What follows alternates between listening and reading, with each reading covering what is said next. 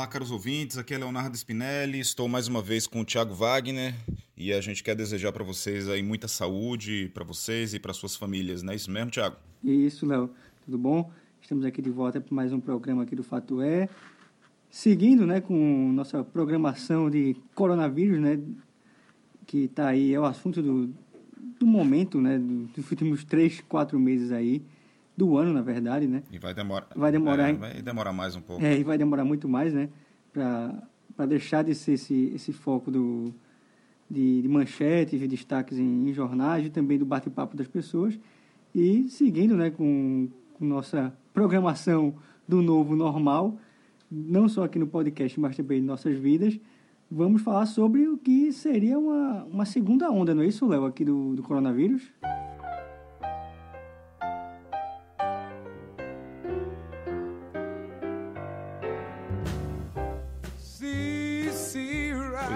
Agora está nessa ameaça da segunda onda, né? Pequim, né? As escolas já voltaram a ser fechadas após um ressurgimento aí de casos de Covid-19. O governo lá aumentou o grau de alerta da doença e, enfim, no mercado financeiro, né, uma segunda onda global aí da doença permanece como o principal fator de risco aí para os negócios, né? O pessoal tá numa tá fazendo negócio, né? Tá, tá ele, por conta aí da, do, do ambiente de juro zero e também do, do, do, do fluxo de recursos, né? Que os, os governos aí direcionaram né, para o mercado, enfim. Mas o pé, o pé tá atrás, né? As apostas sobre a retomada aí da doença têm oscilado do, e, e do, do, próprio mercado tem oscilado naquela, como a gente já comentou no outro programa, né? Se é em V ou se é em W. Tá mais com cara de que vai ser W mesmo, né? E, e se a gente voltar aí para a estaca zero do confinamento, né, muitas economias já estão se reabrindo, mas se a gente voltar para o confinamento de novo, as perspectivas para a economia vão poder se deteriorar mais um pouco, né? Quer dizer, a cada e o, e o que segura, vamos dizer assim, o mercado é justamente aí o, o a perspectiva de um, do desenvolvimento da vacina, né? Então, é, tá tudo ainda muito é, naquele, né? A gente não sabe exatamente, né? Como é que vai acontecer.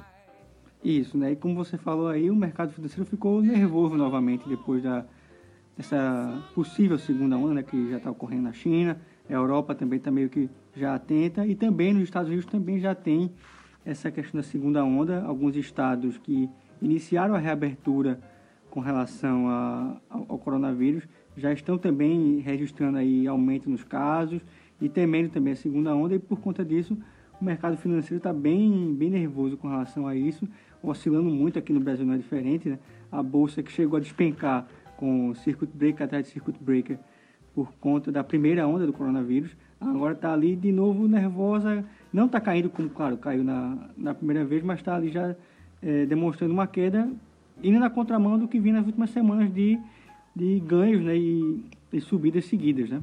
E só para dar uma injeção de ânimo também para o ouvinte, assim, para a gente, a gente tá falando da segunda onda, do risco da segunda onda, mas assim, Pesquisadores no mundo todo estão desenvolvendo aí mais de 135 vacinas aí para o, o, coronavírus, né? As vacinas normalmente elas exigem anos aí de pesquisa e testes, né? Mas os cientistas estão correndo aí para produzir uma vacina até o próximo ano, né? Uh, os primeiros testes de segurança de vacinas em seres humanos já começaram, né? Começaram em março.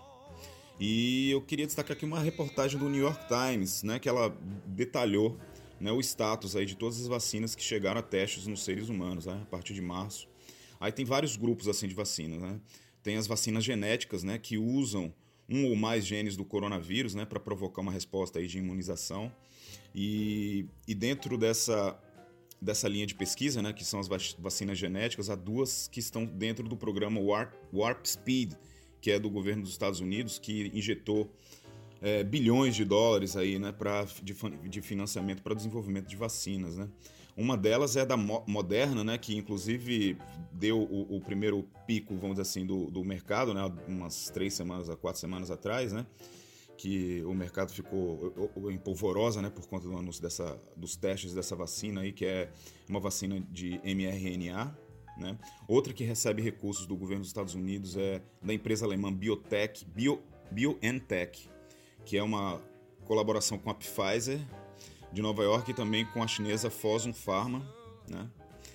É, e dentro dessas pesquisas ainda de vacinas genéticas, a gente tem da Imperial College of London, né? Uh, e também uma, de uma empresa americana chamada Inovio, né? vacina baseada em DNA, e a Curivac também, que é, essa é da Alemanha, é uma vacina com base no desenho de RNA, também que já está numa já foi aprovada na primeira fase de testes. A gente também tem as vacinas de vetores virais, chamadas de vetores virais, que usam um vírus né, para liberar genes do coronavírus nas células e que provocam uma resposta de imunização.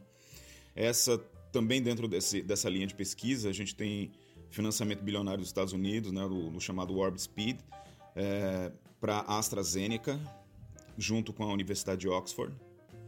E eles estão desenvolvendo essa aí através de um adenovírus aí de chimpanzé. E inclusive essa na fase 3, os, os testes aqui vão, vão incluir os Estados Unidos, Inglaterra e, e Brasil, desculpa. Inglaterra e Brasil, o Brasil está dentro aí dessa da AstraZeneca aí no, no, no nesses testes aí para essa vacina. Uh, dentro também desses vetores virais, a gente tem o Centro Médico Beth Israel de Boston, em parceria com a Johnson Johnson. Tem uma também, uma empresa americana, Merck, que está desenvolvendo também uma vacina nesse, nessa linha de investigação. É, ela, inclusive, desenvolveu uma para o ebola e agora é, também em parceria com um laboratório chamado Yavi. Né? E ainda temos uma, uma empresa chinesa, a CanSino Biologics, e, e a Novartis também, em, em, em parceria com a Massachusetts Eye and Ear Hospital, lá dos Estados Unidos. E outra, é, e outra linha de pesquisa são as vacinas à base de proteína, né, que usam a proteína do coronavírus, um fragmento de proteína, para provocar uma, uma imunização. Nesse sentido, a gente tem o, o laboratório Novavax, a gente também tem a Clover Biopharmaceuticals, é, em conjunto com a alemã, com a britânica GSK, né? É, e outra da Bio, Baylor College of Medicine, do Texas, e também a Universidade de Pittsburgh, chamada a, essa vacina que eles estão tentando desenvolver chamada Pitcovac. Ainda dentro das vacinas de vetores virais, a gente tem uma da Universidade de Queensland, da, da Austrália, e também da empresa francesa Sanofi, Sanofi, enfim, e outra da Vaxart também. Uh, e só para completar aqui, tem mais dois grupos para a gente finalizar aqui, para finalizar esse papo. Uh, tem a vacina também contra os vírus inteiros, né, que usam uma versão enfraquecida ou inativada do coronavírus para provocar uma resposta uh, de imunização. Né? Nessa, tem uma empresa chinesa chamada Sinovac Biotech, que está testando essa vacina, chamada Coronavac, Inclusive essa Sinovac, essa empresa chinesa, né, ela está preparando ensaios aí da fase 3 na China, no Brasil e também está construindo uma fábrica né, para fazer até 100 milhões de doses. Inclusive essa parceria aí com o Brasil foi anunciada pelo governo de São Paulo e deixou os bolsomínios em polvorosa, né? Os bolsomínios lá invadiram as redes sociais para dizer que o governo de João Dória está entregando o Brasil aos chineses, a vacina chinesa, enfim. Teve essa polêmica aí com a, a Sinovac, né? E outra chinesa é, também. Só... Sim, pode falar. Não, só, confu... só confusão, né? Não satisfeito com a confusão que já tem com o Bolsonaro, arrumou aí uma vacina chinesa para inflamar ainda mais né, os seguidores do presidente. É, mas como você pode, a gente pode ver, até os Estados Unidos está tá financiando também empresas chinesas, né? daquele é. Warp Speed lá deles, o, o, programa bilionário deles. Então, enfim, a gente tem que se esforçar aí para realmente desenvolver uma vacina, né? Ainda tem outra empresa, Sinopharma, também dentro dessa aí do, dessa versão aí da, da dessas pesquisas. E para completar, tem as vacinas reaproveitadas também, que o Instituto de Pesquisa Infantil de Murdoch, da Austrália, está tentando conduzir aí um estudo, já está na fase 3, e como já o próprio nome diz, ela, ela usa né, é, vacinas que já foram é, aproveitadas em outras doenças para tentar aplicar aí contra o coronavírus, né, que são as vacinas reaproveitadas. Então tem todos esse, esses grupos aí de, de vacinas que o pessoal está tentando desenvolver. E é, na melhor das hipóteses, ano que vem a gente pode ser que tenha alguma coisa já, né? É, é, muita gente inteligente, é muito grana investida, então é por isso que, de certa forma, o mercado está numa, como eles chamam, no bull market, né? Eles estão otimistas aí com a, o aparecimento dessa vacina que vai, de alguma forma, acabar com esse problema do coronavírus, né? Sim, sim, sim. É é, é, o outro lado, né? Enquanto tem o perigo da segunda onda, tem também o, a corrida né, da, da vacina, a corrida da ciência, para tentar encontrar um, uma arma né, que possa, pelo menos, imunizar boa parte da população contra o coronavírus, né? Sim. Ô, Thiago, você trouxe alguém para conversar com a gente, não? Trouxe, trouxe sim. E ele vai comentar, inclusive, sobre essa questão da segunda onda e também sobre essa visão um pouco mais médica, um pouco mais clínica com relação a isso, que é o médico infectologista lá do Hospital Oswaldo Cruz aqui do Recife, o Dr. Felipe Prorasca, que conversou com a gente, aceitou né, conversar com a gente aqui no Fato É sobre o assunto da segunda onda. E, em primeiro lugar, desejar bem-vindo, né, doutor Felipe, aqui para o programa. E queria que você apresentasse um pouco aqui para a gente, é, doutor. Ah, meu nome é Felipe Proasca, sou médico infectologista do Hospital Santa Joana, da Universidade de Pernambuco, no Hospital Universitário Oswaldo Cruz. Pronto, e indo agora diretamente ao assunto, doutor, é, você pode explicar mais uma vez, né? A gente já comentou um pouco aqui sobre essa questão da segunda onda, mas é, cientificamente falando, né, na visão da saúde, o que seria essa segunda onda do, coronavírus e o quanto ela pode ser é, danosa, né, se é que de fato ela é, traz algum risco com relação a essa reabertura que estamos vivendo, não só aqui no Brasil, mas também no mundo inteiro. Né? A segunda onda é, é toda infecção que aparece depois do período de maior nível de restrição. O que isso quer dizer? Esses países europeus e asiáticos, eles permaneceram em lockdown por um período que foi entre 30 a 90 dias, dependendo do país. E nesse período houve a redução do número de casos, com tanto em número total como em velocidade. A segunda onda é quando dá um novo pico. Você tem novamente uma velocidade de novos casos elevada, que pode ser maior ou menor, mas geralmente ela tende a ser menor. E doutor, é, com relação a essa segunda onda ainda, é, ela seria mais perigosa ou menos perigosa é, em relação aos primeiros contágios que tivemos aqui no Brasil? A segunda onda, ela, ela funciona de forma diferente, porque você já vai ter um, um grupo de pessoas que são imunizados pela primeira infecção. Porém, ela pode durar por mais tempo e ela pode se disseminar em outros grupos. Por exemplo, as crianças, elas foram bem protegidas porque as aulas foram suspensas. Na reabertura da, das salas de aulas, uma segunda onda, o foco pode ser nas crianças, mas no caso do coronavírus, que não tem tanto impacto nessa faixa etária, pode ser nas pessoas que convivem com essas crianças. Então, essa segunda onda é imprevisível. Nós não sabemos ao certo se ela vai ser uma segunda onda é, pandêmica na, na coletividade ou se vai ser em grupos específicos que ficaram mais restritos nesse primeiro momento. Doutor, e para entender um pouco melhor essa segunda onda ainda, é, já estamos vivendo lá no Brasil, porque a gente já está vendo casos na China, é, também nos Estados Unidos e também na Europa um pouquinho alerta, mas no Brasil, provavelmente dito, como é que estamos, em que estágio estamos com relação a essa segunda onda? No Brasil ainda está na primeira onda, né? ainda está passando pelo processo de achatamento dessa primeira onda.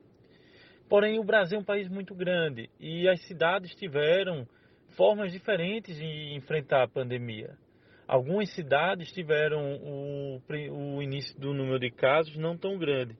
E agora parece que, enquanto algumas estabilizam, outras começam a ter picos.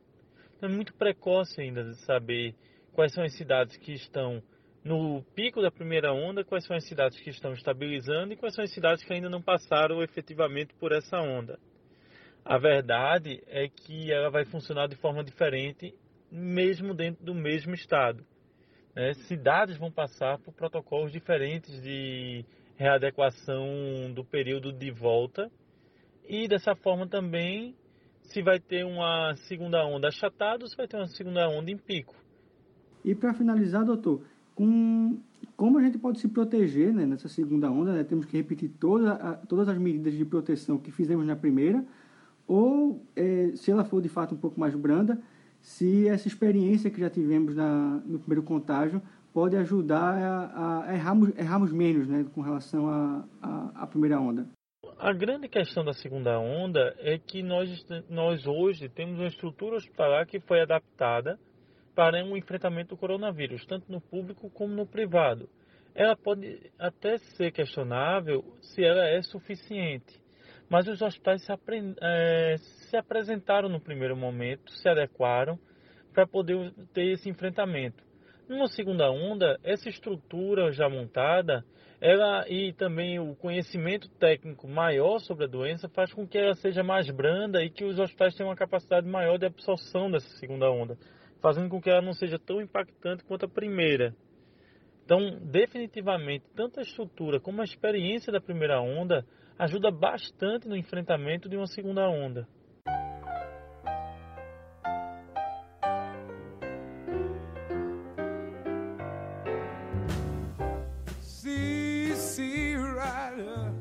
Pronto, Léo, esse foi o doutor é, Felipe Prorasca, né, repito, infectologista lá do Oswaldo Cruz, que aceitou né, topar é, conversar com a gente aqui no Fato É e explicou um pouco mais sobre essa questão da segunda onda, né? Ah, legal, Tiago. É, eu, eu trouxe o, médico pernambucano Ernesto Marques, ele está lá nos Estados Unidos hoje em dia, ele é professor lá. Uh, e as minha, minhas questões foram, assim, bem parecidas com a sua e... e mas é, é, uma outra visão também é, de um outro especialista, ele é muito bom.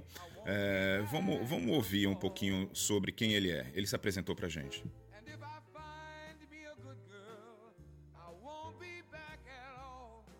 Oi, Leonardo. Aqui é Ernesto Marques.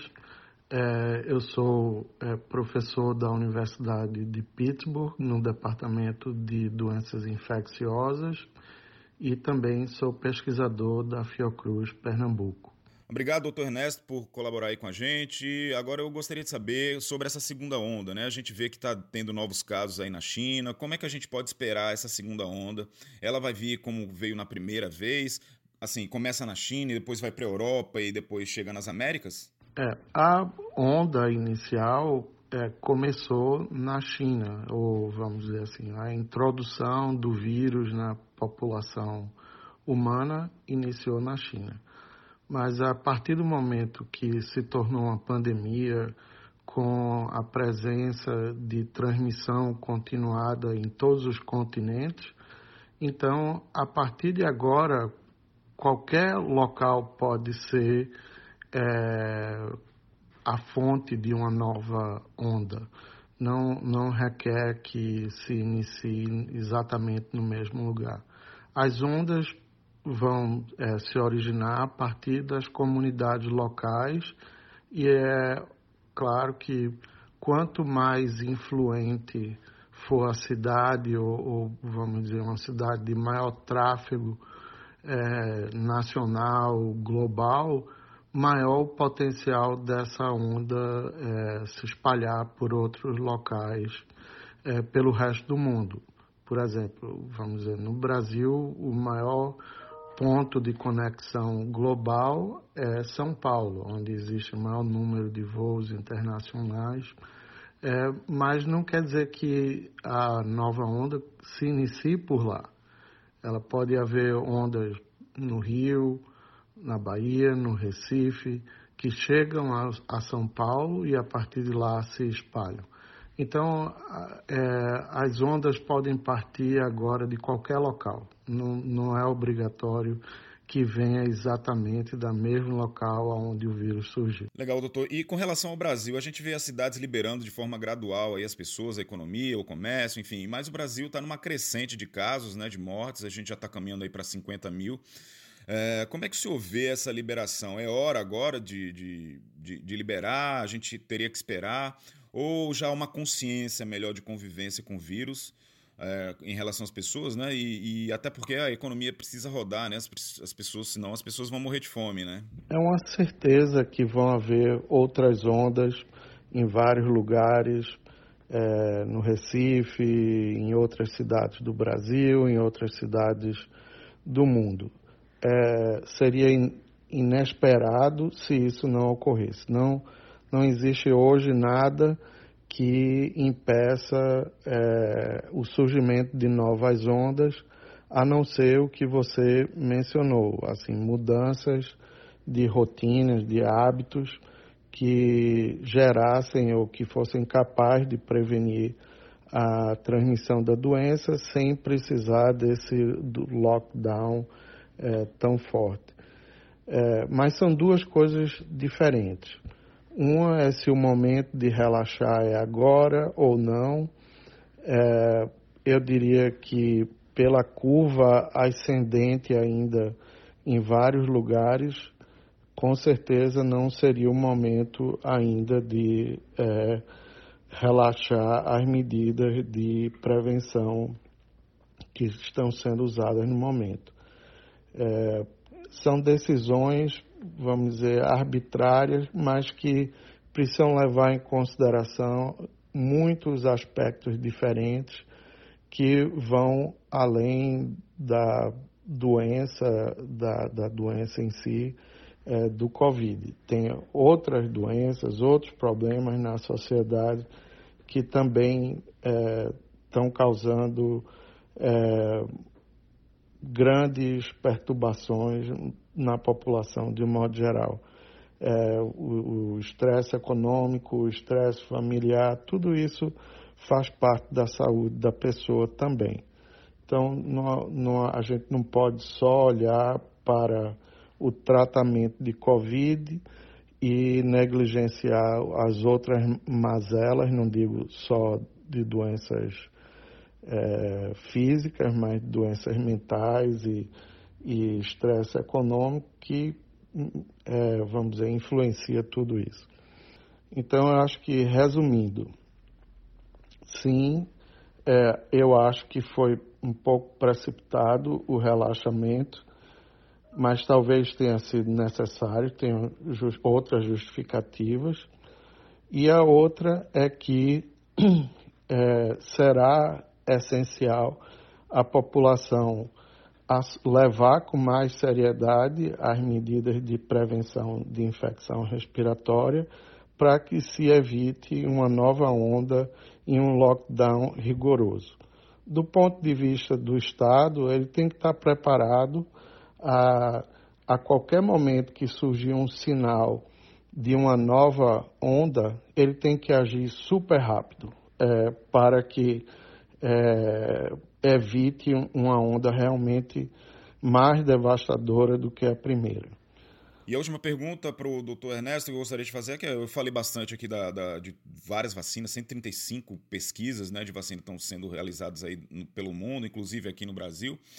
E uh, se a gente, como é que o senhor, eu gostaria que o senhor explicasse um pouquinho melhor e diferenciar essas, essas pesquisas aí de, de vacina, né? Que tem a parte genética, tem vetor viral, tem de base proteica, é, vacinas até que podem ser reaproveitadas, enfim.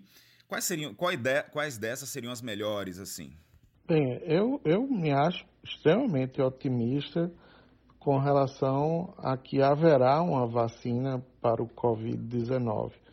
O que eu, vamos dizer assim, é, não acredito ou realmente não é possível de saber que uma vacina é segura e eficaz em um espaço de tempo tão curto. É, Pode-se finalizar uma determinada etapa de desenvolvimento onde se tem alguma noção da eficácia e da segurança, mas tem várias questões que não podem, não tem como ser respondidas num espaço de tempo curto pela própria natureza da biologia humana, não é por falta de esforço ou de recurso. É que é, simplesmente algumas perguntas é, só, po só se pode ter a resposta depois de um determinado período de tempo. Por exemplo, se a imunização, é, vamos dizer assim, dura um ano ou seis meses você não tem como saber a não ser de, depois de um ano ou seis meses. Mesma coisa com relação à segurança da vacina. É, você sabe que durante os testes a vacina não está mostrando nenhum efeito colateral imediato, mas tem outros efeitos colaterais que só começam a surgir quando o efeito protetor da vacina começa a reduzir. Então, e isso também pode levar um ano, dois anos para que ocorra e não tem como responder isso de imediato. Então, o fato de haver uma vacina daqui a, vamos dizer, dez meses, ainda eu consideraria uma vacina em desenvolvimento. Existe um, uma, realmente é, uma variedade enorme de, de vacinas sendo testadas, feitas por tecnologias bem diferentes.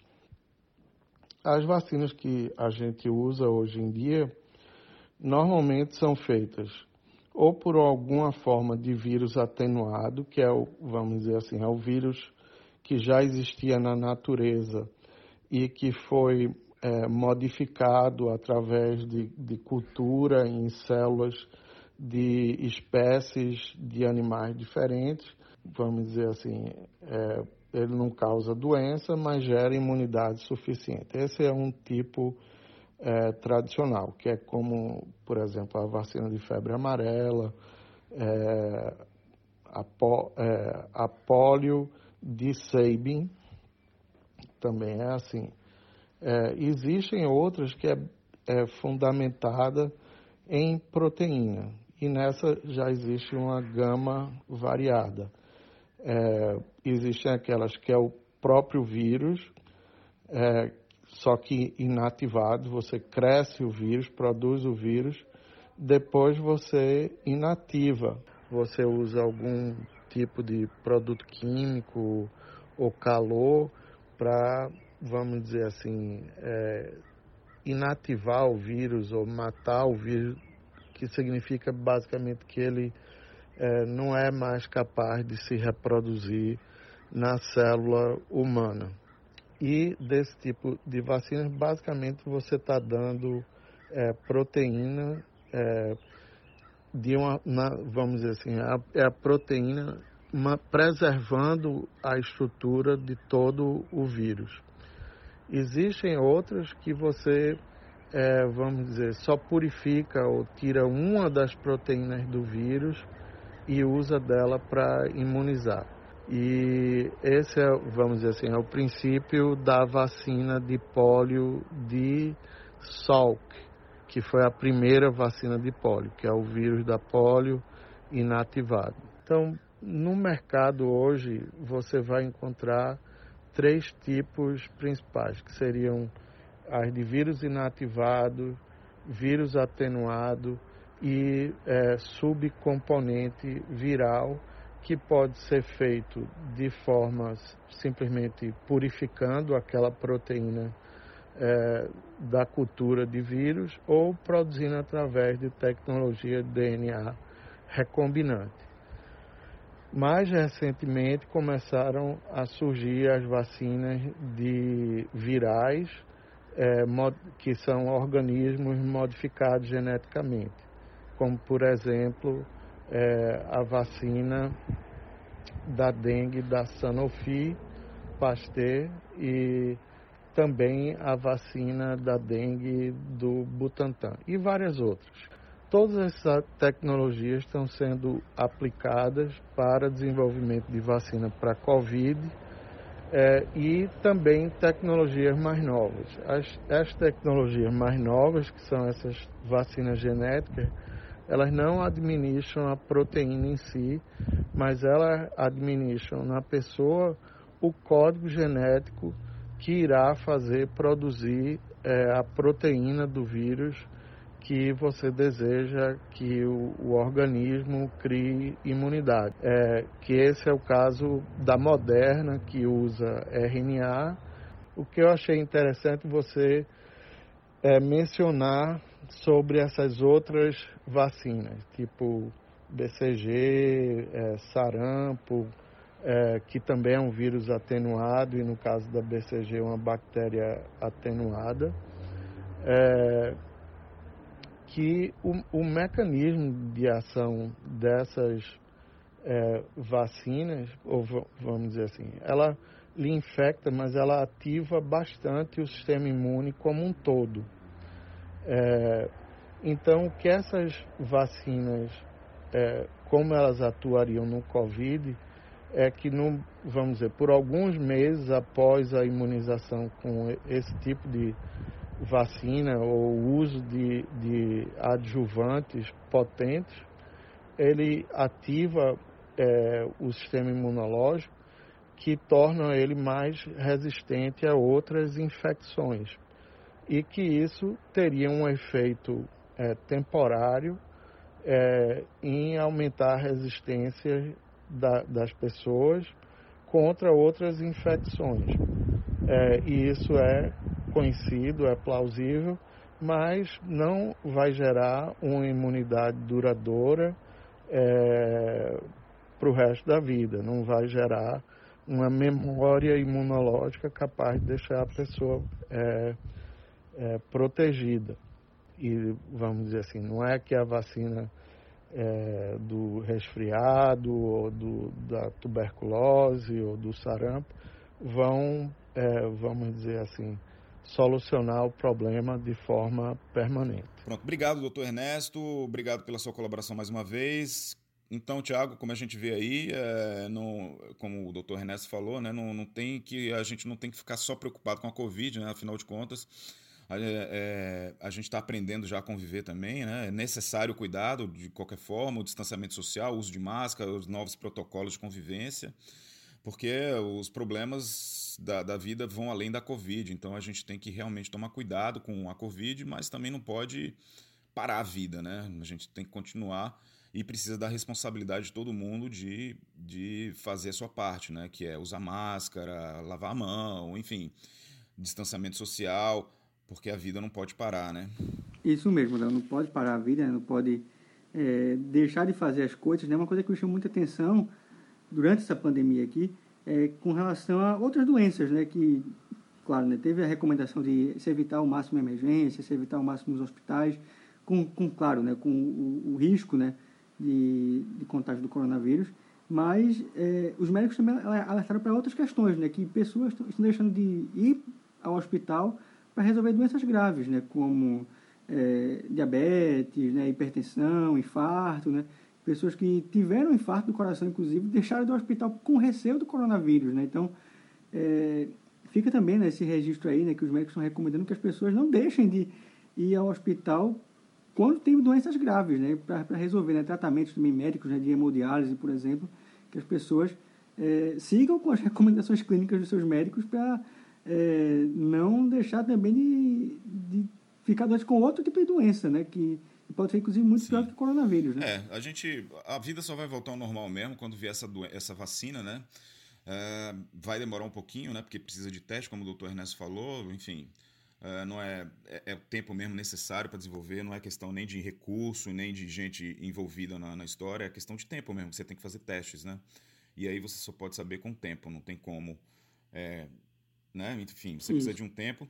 E agora, para justamente voltar à normalidade, uma mínima normalidade possível aí, as pessoas têm que ter cuidado, tem que ter os novos protocolos. E, e eu descobri uma coisa, tem, a gente vai ter que botar mais um novo protocolo aí na, nessa nova, nesse novo normal. Você sabe qual é, Thiago? Qual é? Esse é trash, viu? Esse aí.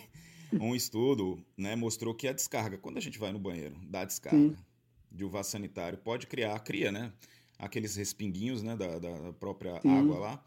E se a pessoa tiver infectada, né, o, a gente sabe que é, a Covid também ela, ela é pre, fica presente na flora intestinal das pessoas, tanto é que tem alguns infectados que desenvolvem é, desinteria, né? É, então, a pessoa quando dá descarga lá, o doente dá descarga, o, o, os respinguinhos ali fica sobe, micro respingos ficam é, para, assim no ar, né?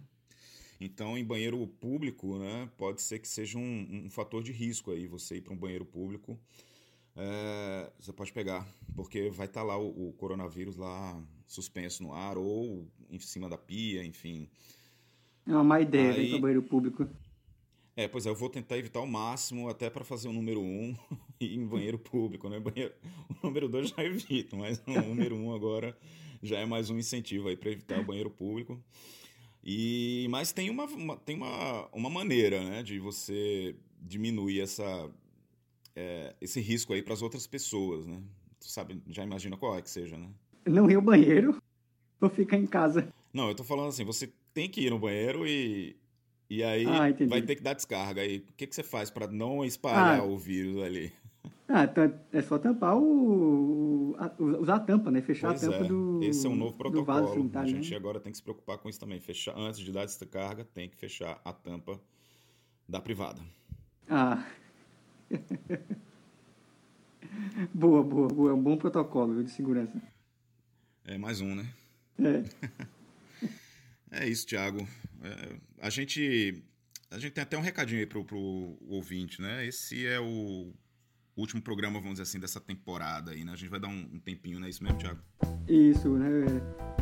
É, vamos, já tá, já tá o quê? 47, 48 programas, eu nunca me recordo muito bem a contagem, mas vamos encerrar, né? Como você falou aí, a primeira temporada da, do Fato É, dar um pause aí, né? É, recarregar baterias, né? Recuperar é, as energias, né? Também tomar cuidado com relação ao coronavírus, né? E pensar novas pautas, pensar novas ideias, pensar num, em novos, novo, um programa remodelado, né? E, Vamos tentar, né? Trazer coisas e, novas. Em termos de segunda temporada, né? Para trazer ainda mais coisas novas, né? Para vocês ouvintes. E a gente vai nessa pausa aí. Não vai ser uma pausa muito longa, né? Então, os ouvintes aí que gostam de acompanhar sempre as quintas, as quintas né? a partir da quinta-feira, o, o programa sempre é inédito, né? Não fiquem, não fiquem nervosos aí. E a pausa não vai ser muito longa, vai ser curtinha, né? Pra, é somente para recarregar baterias, né? Para é, pensar novas pautas e pensar é, numa boa segunda temporada para atender melhor vocês ouvintes. Isso aí, Tiagão. Foi, foi massa passar esse tempo com você aí. Vamos para uma, mais uma daqui a pouco. Daqui a pouco Isso, a gente volta. Daqui a pouco a gente volta. E lembrando, né, quem quiser ouvir, né, quem, quem quiser aproveitar, inclusive, para rever, to, reouvir né, todos os programas do Fato É, pode ouvir né, no Spotify, Google Podcast, Heardiz, é, também no, no site da Rádio Jornal, que tem todos os programas lá consolidados, do primeiro até esse, esse último agora, e você pode acompanhar todo o Fato É e reaquecer um pouco, já pensando na segunda temporada. Isso aí. Beleza, gente. Obrigado por acompanhar a gente. Um grande abraço para todo mundo. Isso, um grande abraço e até mais.